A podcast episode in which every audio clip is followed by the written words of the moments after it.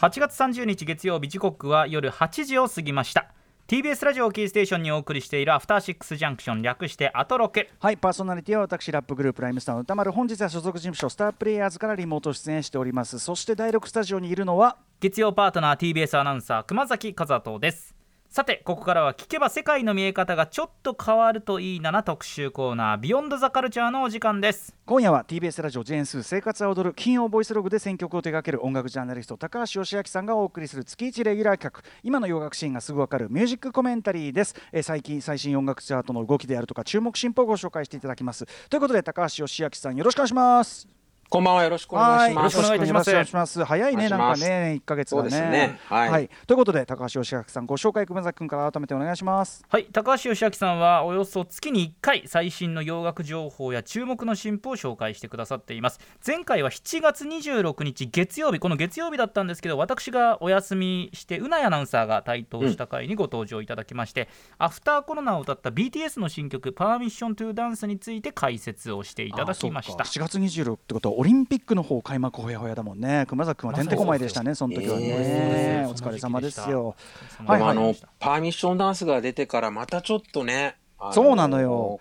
ね、あのパンデミックの状況もまた大きく変わってきちゃいましたね。ね、だからその、うんあれがねそのマスクを外して希望をさあの、はい。その先を見出そうっていうことだけど、うん。ちょっとその僕がちょろっと言ったさそのテンションって意味ではそのええ共有し、その全ての人が同じテンションを共有しきれるかっていうと、っていうようなことも言ったけど、はいまさにちょっとそういう感じにもなってきたかなというのがありますよね。はいうん、さあということで、えー、よし君今日はどんな話をしてくださるんでしょうか？えー最新ヒット曲から考える、まあ、ポップミュージックの遺伝子継承みたいなお話なんですけど、はい。うん。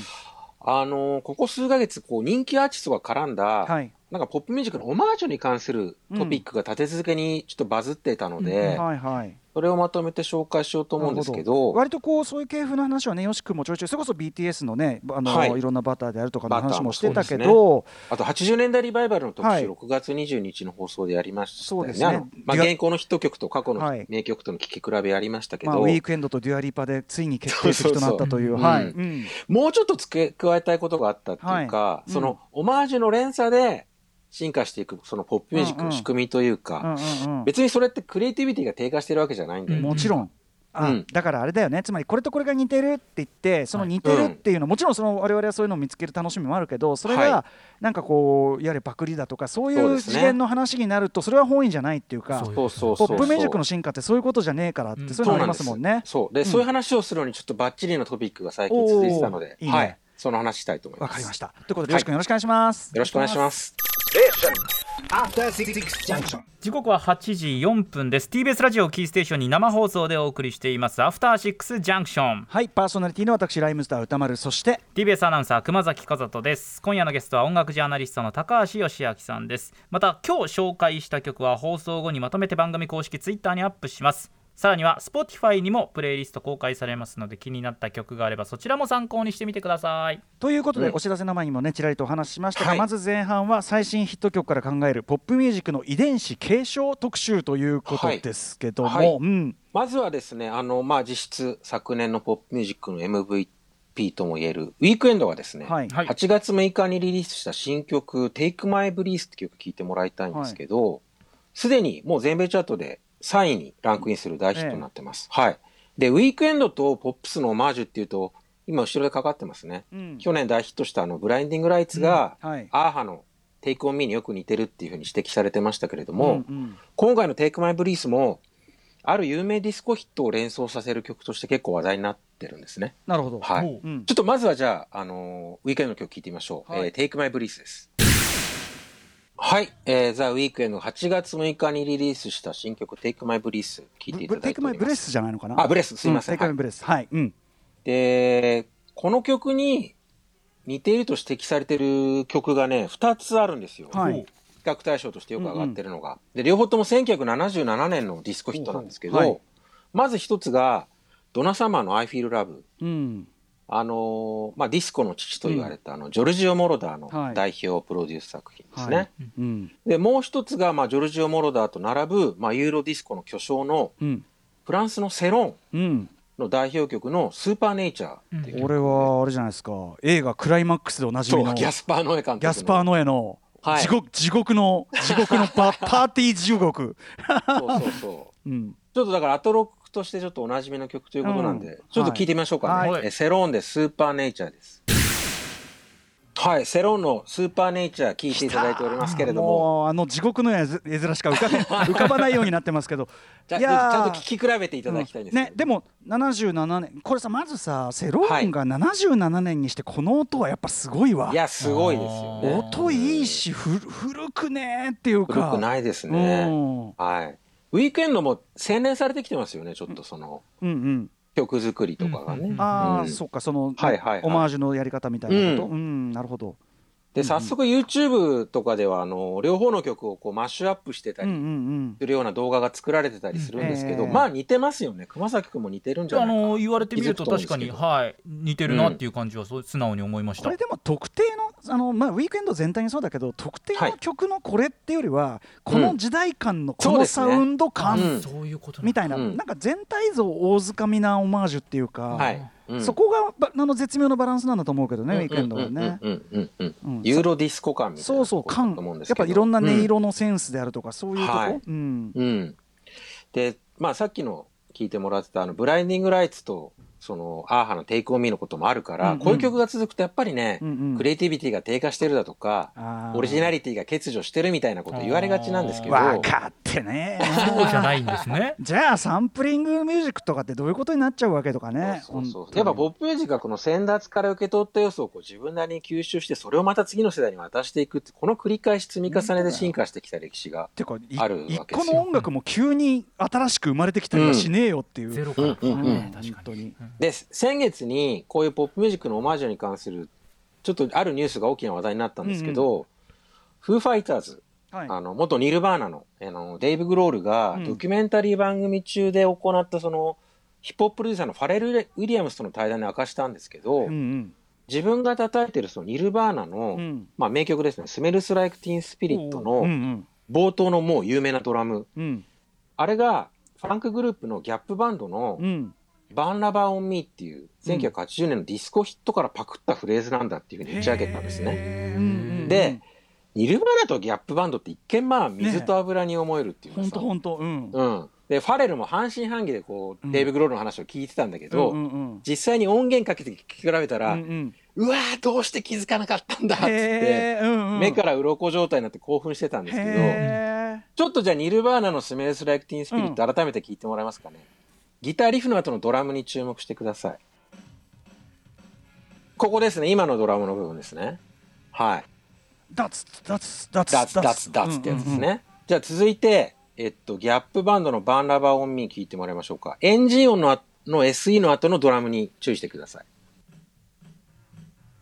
なるほどねいやこっちはこっちで。腐るほど聴いてる曲だけどさ こんなの。マジか。はあそうそう。で、デイブ・グロール曰く、このスメルス・ライク・ティーン・スピリットが収録されているニルバナのアルバム、ネバーマインドではほとんどの曲で、うん。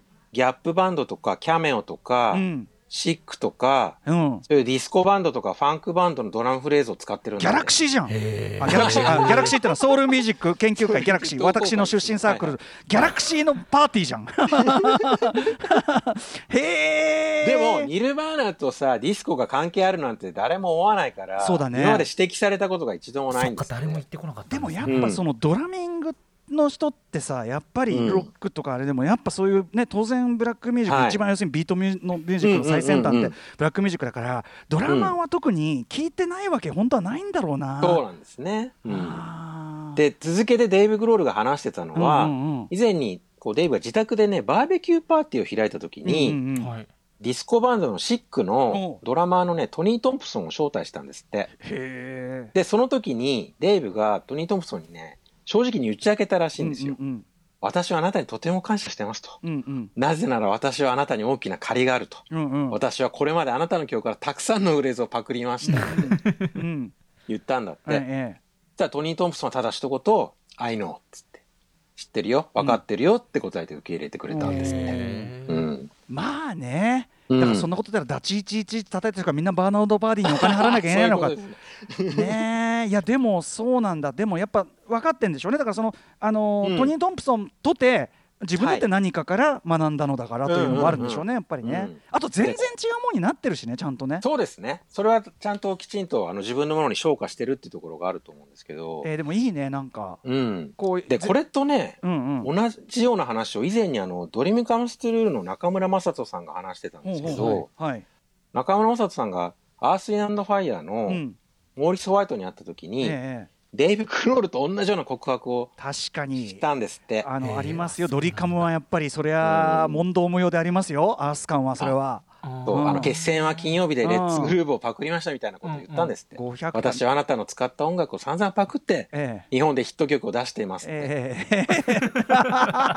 うんうん。だからモーリス・ホワイトがう、ん。それでいいんだって言ったんですって。うんうんそうなんですね。私もジョン・コルトレーンとか、ファンカデリックとか、うんクールギャングの音楽からたくさん盗んできたと。うんうんで、そこにオリジナリティを足して、次の世代に受け渡すのが君たちの仕事なんだって言われた。んですそんな大人な言い方は別にされてないけどランディ MC にインタビューした時にあのあのビッグビート2枚使い僕僕らもやらせてもらっててっつったらすごくあのそっけなく俺たちが作ったわけじゃないからねみたいな。あら、うん。あー。そうそう。まあでも同じようなことですよね。そうそう。いやあの俺たちもそのブロックパーティーのいろんなのから学んでこうやってるからね、みたいなこと言ってて。そうそう。だからそういうことよねやっぱね。そう。もう中村さんも感激して大泣きしたらしいんですけれども、泣いちゃったんだ。はい、まあ大げさに言ってるのかもしれない。いやでもでも分かります分かります、はいなるほどね。そういうで、形式6月にはですね、あの、若いアーティストのヒット曲がきっかけになって、こういうポップミュージックのオマージュの系譜がね、結構わかりやすく可視化されたケースが2つもあったんですよ。はい。まずはですね、ニュージーランド出身のロードですね。ロードはあの、2013年に16歳でデビューしていきなりグラミー賞の最優秀楽曲賞を受賞した、今24歳のシンガーソングライターなんですけど、うん。彼女が6月11日にリリースしたソーラーパワーっていうシングル。はい。こちら聞いてもらいたいんですが、後半のね、2分過ぎのビートが入ってくるところ、しばらくかけてもらいましょうか。はい。えー、ロードのソーラーパワー聞いていただいておりますおじさんには今系譜がスカーンと見えたぞ。今。わかります？そうなんですね。まあいいやその話聞いてこうはいははいい。うんで、ロードはこのソーラーパワーを作るにあたって、プライマルスクリームのうんローデッドからインスピレーションを得たっていうことを公言してるんですね。ローデッド1990年のヒット曲なんですけど、ちょっとじゃあ、それ聞いてもらいましょうか。プライマルスクリームでローデッドです。熊崎くんいかがでしょう？あのー確かにこのこの説明を受けたこの流れで聞くとえ確かにとやっぱなるものえ。ですね。はいはいはいはい、はい。あとねなんか今ここの今今聞いてる部分だけでもいろんなあの、ねサンプリング要素があるから どの部分をねあれするかでもあのやっぱパーカッションのとこですよねだからね、はいそうですねねはいで、ロードはこのソーラーパワーをリリースするにあたって、そのプライマルスクリームのボーカルのボビー・ギレスピーに連絡を取ったんですって。えーうんそしたらボビー・ギレスピーがソーラーパワー聞いてすごく喜んで、うんうんこれは僕らがずっと前に掴んだバイブを君もこの曲で掴んだということなんだって言って、リリースを歓迎してくれたんですって。うんうん。で、後日プライマルスクリームの公式ツイッターも、ロードの新曲最高っていうふうに投稿してたんですけど、で、まあ、ここでさらに興味深いのがですね、え。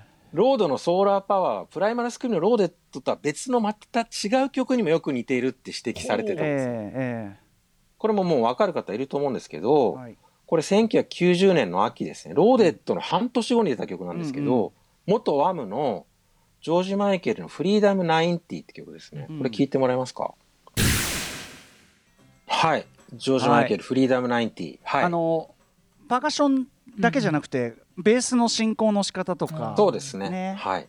やっぱ熊崎君聞いてもやっぱ一つの一つながりのものに聞こえ一つますよねながりのまさにこう続いると思う。てるなっていうこれ分かりやすいと思うんですよ。うんラインがよく見えました。はい。で、ネット上で結構ロードのソーラーパワーとジョージ・マイケルのフリーダム90が似てるなってことで結構ざわざわしてる中で、うんうんジョージ・マイケルのうん遺産管理団体、うんジョージ・マイケルエステートが声明を発表したんですよ。ほいわく、えー私たちは多くの人々がジョージ・マイケルのフリーダム90とロードのソーラーパワーを結びつけて考えていることを承知していますと。うんうん。きっとジョージがソーラーパワーを聞いたらとても喜んでいたことでしょうと。今は亡き偉大なジョージに代わり、私たちは同じアーティストであるロードのシングルの成功を願っていますっていう、まあ、なんだろうな、そのパクリみたいな噂を打ち消すようなコメントを発表したんですね。うんうんうんで、プライマルスクリームにしても、ジョージ・マイケルのその遺産管理団体にしても、まあ、素晴らしい対応だと思うんですけど、この両者がそのロードのソーラーパワーをこうやって快く受け入れたのは、うん。自分たちの曲もモチーフにしてるそうだよね曲が存在してるからだと思うんですよ。僕はもうさっきからそっちが鳴ってますけど、あ、うん。そうなんですね。自分たちもあなたと同じように先達からの影響を受けてこの曲を作ることができたんだ。そう。だから似てるっていうならその根っこもあるだろうがっていうね。そうそうそうそう、んんポップスとはこういうもんなんですよっていうね。そうそうそうちょっと何かという、はい。えっと、ではかけてもらいましょうかね。ローリング・ストーンズの1968年にリリースされたシンパシー・フォー・ザ・デビルという曲です。はい。あのね、先週ドラムのチャーリー・ワッツが亡くなりましたけれども、ねねはい、はいローリング・ストーンズの名曲、悪魔を憐れむ歌。これがあの、えージョージ・マイケルのフリーダム90と、あの、プライマル・スクリーム、ローデッドの、まあ、インスピレーション源になってる。ちょっとまあ、まあ、間違いないかな。BPM 早いけどね、うんこれ落とせばもう完全にあれですね、うんそうそうそうそう熊崎君的にあの線引けましたか？熊崎君的にももうバッチリ。これ多分バラバラに別のバラバラに聞いてたら、なんとなく聞き流しちゃってるところもあるかもしれないですけどこうやって聞くと、確かにってなりますね。そうだよ。ね、うんうんうんうんうん。うんうんはいはい。じゃあちょっと若いやつとのヒット曲から派生したそのポップミュージックのオマージュの系譜の話をもう一つしたいんですけど、うん。えー今年の新人賞最有力のオリビア・ロドリゴですね。カリフォルニア出身18歳のシンガーソングライター。うんで、今年5月にリリースしたデビューアルバムのサワーが今大ヒット中で、今週の全米アルバムチャートで1位です。で、すでにこのアルバムから4曲のシングルが全米トップ10入りしていて、うち2曲が1位になってると。うんそういう状況になってるんですけど、そのアルバムの1曲目の、ブルータルって曲をめぐるエピソードを紹介したいと思います。まずはじゃあその曲聴いてください。オリビア・ロドリゴで、ブルータルです。はい、えーオリビア・ロドリゴでブルータル聴いていただいて。思わず私あってこう言ってしまいました あそうなるんですね。この曲になんかちょっと、またね、盗作疑惑みたいなのが浮上したんですよ。盗作っていうかそねの SNS で。もうはい。盗作とかはそんなもうバカだな、ね、で、その対バカだな。で、その対象になった曲は、エルビス・コステロの1978年のヒット曲のパンプ・イット・アップです。じゃあ聴いてください。はい。エルビス・コステロ・ジ・アトラクションズでパンプ・イット・アップ。これのあのビデオっていうかそのミュージックフィルムのうんエルビス・コステロの真似をすごい高校の時してました、いや、かっこいいですかっこいいよねかっこいい。めちゃくちゃかっこいい。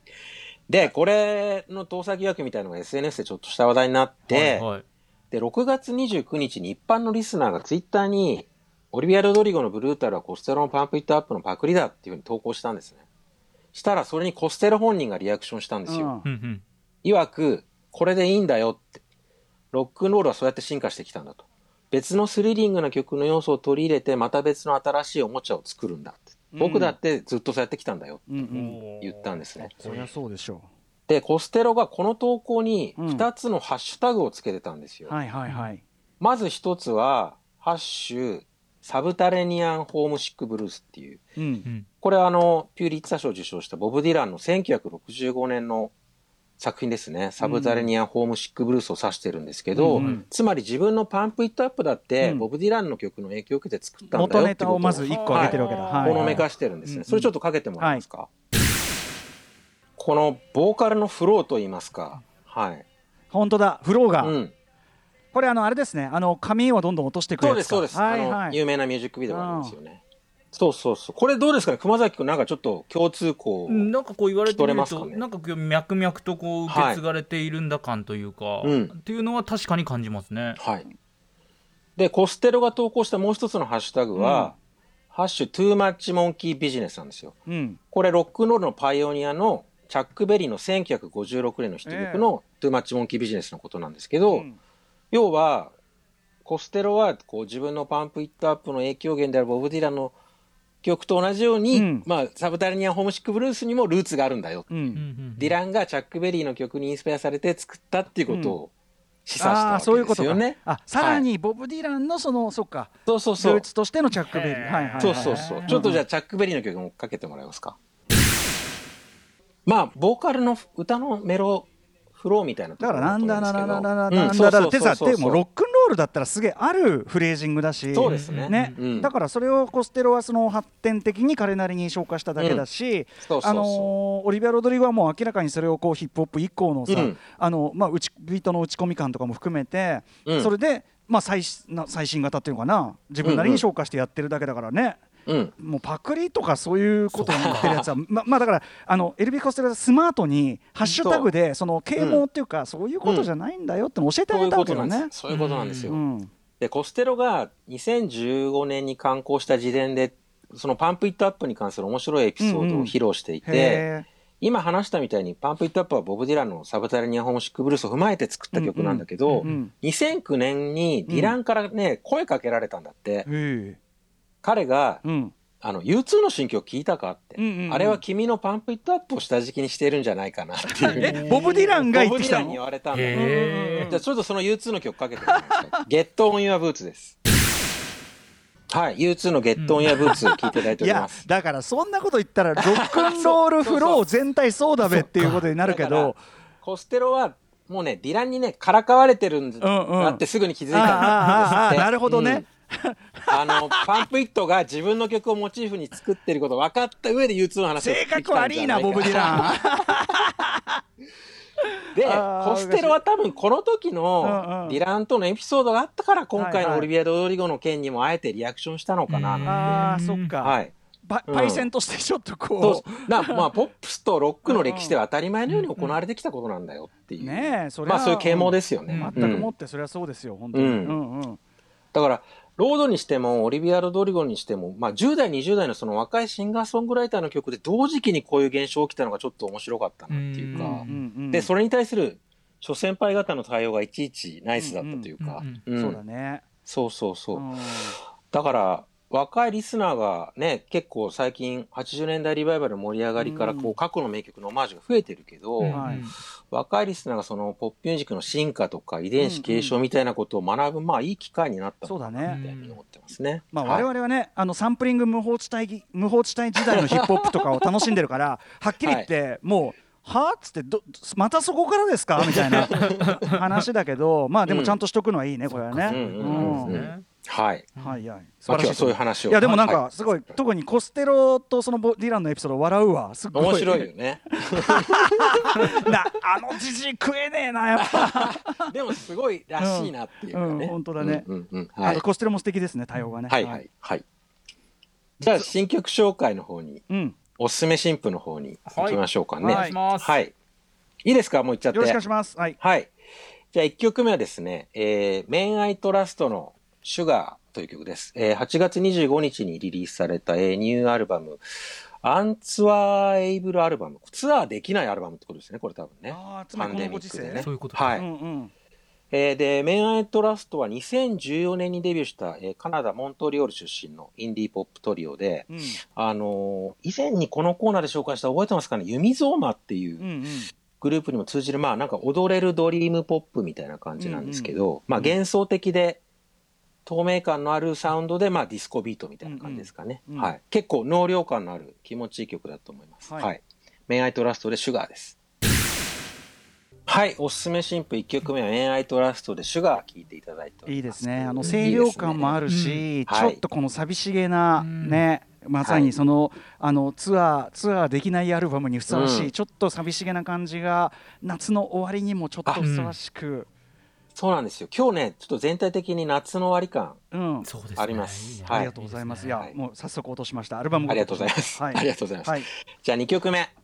2曲目は MUNYA と書いてムニャのココアビーチという曲です。えー11月5日リリース予定の、えーうんファーストアルバム Voyage to Mars からのリード曲です。えームニャは2018年にデビューしたカナダ・ケベック出身のシンガーソングライターで、うんケベックってあのフランス語圏なんですよね。うんはい。ということもあってなんかフレンチポップ的なうんアンニュイさがあるのかな。あの、うん映画のあのグザビエ・ドランとかがね、うんうん見たとこですよね。はいはいはい。で実際この曲英語とフランス語のちゃんぽんになってるんですけど、ディスコ調の、えー、シンセポップになってます。大好物、はい、じ大好物じゃないかな。うんゃあ聴いてください。はいムニャでココアビーチです。はい、えー、ムニャでココアビーチ聴いていただいております。いやーあのさ普通に A メロからの流れで十分気持ちいいんだけど、うん。サビ後半のなんか転調がすげえ意表ついて、うん。なんかさらになんかさらに違うとこ連れてってくれる感じがはいはい。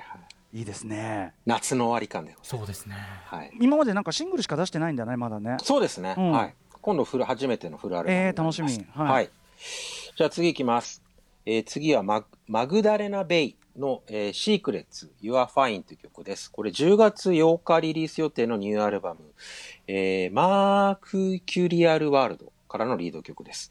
えー、マグダレナ・ベイは2019年にデビューした、えっと、LA に拠点を置くダンスポップデュオで、うんこれ80年代ディスコ調ですね。はいえー夏の終わり感夏の夕暮れ感というう感じでんございます。最高はい。えーマグダレナ・ベイでシークレッツ Your Fine です。はい。えーマグダレナ・ベイでシークレッツ Your Fine 聞いていただいております。これはよし君。これはまずいですよ、これは まずいレベルの良さですよこれは。なんつうかもうな何良すぎなんだけど。い。やいやいや、これね、もう、あの、旧作も全部いいので、ぜひチェねックしていただきたいです、知らなかった。 Magdalena Bay ね。はい。チェックします、いやー最高です。はい、えー次いきます。うん。もったいないなもう本当に。うんえっ、と、キャシー・ジェインの、うんえー Artifici、Artificial か。 Artificial という曲です。これ11月5日リリース予定のデビュー EP、えー Artificial からのリード曲ですね。うんえーキャシー・ジェイン、この6月にデビューしたばかりの、えーイギリス、チェシャー出身のシンガーソングライターで、中国系の17歳まだです。全然作品も少ないはいへで、確かにあまあ、アジア系のティーンの女の子による、まあ、ベッドルームポップっていうことで、ーうんまあ、このコーナーでも何度か取り上げたあの、ビーバードゥービうんうんーとちょっと連想するところもあると思うんですけど、ビーバードゥービーが結構90年代オルタナティブロックの影響が強いのに対して、うんこのキャッシー・ジェインは割とその、ビリー・アイリッシュ以降というか、うんうんモダンな感覚が反映されている感じですね。ちょっとボサノバっぽい曲です。うん聴いてください。キャッシー・ジェインで Artifici Artificial です。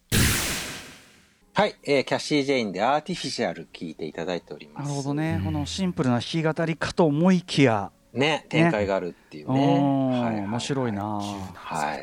ちょっとこれから楽しみですね、まだね。はいはい、じゃあ次いきます。えー PinkPantheress の Just for Me って曲です。えー8月13日に出た、えー最新シングルでございます。うん。えーピンクパンサレス、今年2月にデビューしたばかりの、うん。えーイングランド、バース出身、あロンドンに拠点を置くシンガーソングライターで、うん。えー TikTok で注目を集めたうん。20歳シンガーソングライターです。で、これ6枚目のシングルになるんですけど、毎回ね、ちょっとドラムンベースのビートを駆使して、めちゃくちゃキュートなガールポップを作ってくるんですけど、この曲はあの、前、このコーナーでも紹介した村正がプロデュースを、うん。うんああそうなんだ、はい、それはいいよ手絶対。はい、聞いてください。ピンクパンサレスで Just for Me です。はい、 PinkPantheress で Just for Me 聞いていただいております。えー。これもさっきのキャッシー・ジェインと通じるさこう一見あのおとなしい弾き語り曲のように始まって、うん。ね、なんか途中からこう、そうそうですね。いう打ち込み感が出てきたりとかね、面白いな、なんか変わった曲だね、でもね、ね、うん。あのー出てるシングル今のところ全部かっこいいんで、うん。ぜひチェックしてみてください。 PinkPantheress さんね。はい。次、えー、 Still Woozy の Woopie という曲です。これはい。8月13日に出たファーストアルバム、えー If This Isn't Nice, I Don't Know What Is の収録曲で、えースティル・ウージーは2017年にデビューした、えーうんカリフォルニア州オークランド出身のシンガーソングライターで、はい。まあ、ソウル心のあるシンガーソングライターみたいな感じですかね。うんはいあの、 Tame Impala なんかに通じるうん気持ちよさがあるんじゃないかなと思います。例によって全然あのそのサブスクで知らぬ間におすすめされて勝手に聞いてましたこれ。あ本当ですか？うんはい Still Woozy いいですよね。いいよねうんあれファーストアルバムなんだ。んそうです。うんはい。聞いてください。 Still Woozy で Woopie です。はい。えー Still Woozy で Woopie 聞いていただいております。はい、いいですね。やっぱちるいですねちょっと Tame Impala 感確かにありますね。はいなんかね。うん。じゃあ最後にもう一曲はい。はいいきます。えー Cleo Sol で Don't Let It Go To Your Head です。これ8月20日にリリースされた、えーセカンドアルバムマザーの収録曲で、えー Cleo Sol は、えーウエストロンドン出身のシンガーソングライターで、このコーナーで以前取り上げた、あの Little Simz なんかとコラボしてるはい。ラッパーのね。方ですね。はい。うん。はい、ラッパーの、女性ラッパーの。うんで、70年代の、まあ、ニューソウルの頃の時代のシンガーソングライター的なムードがある人ですね。へーうんうんはい。聞いてください。クレオソウルで Don't Let It Go To Your Head です。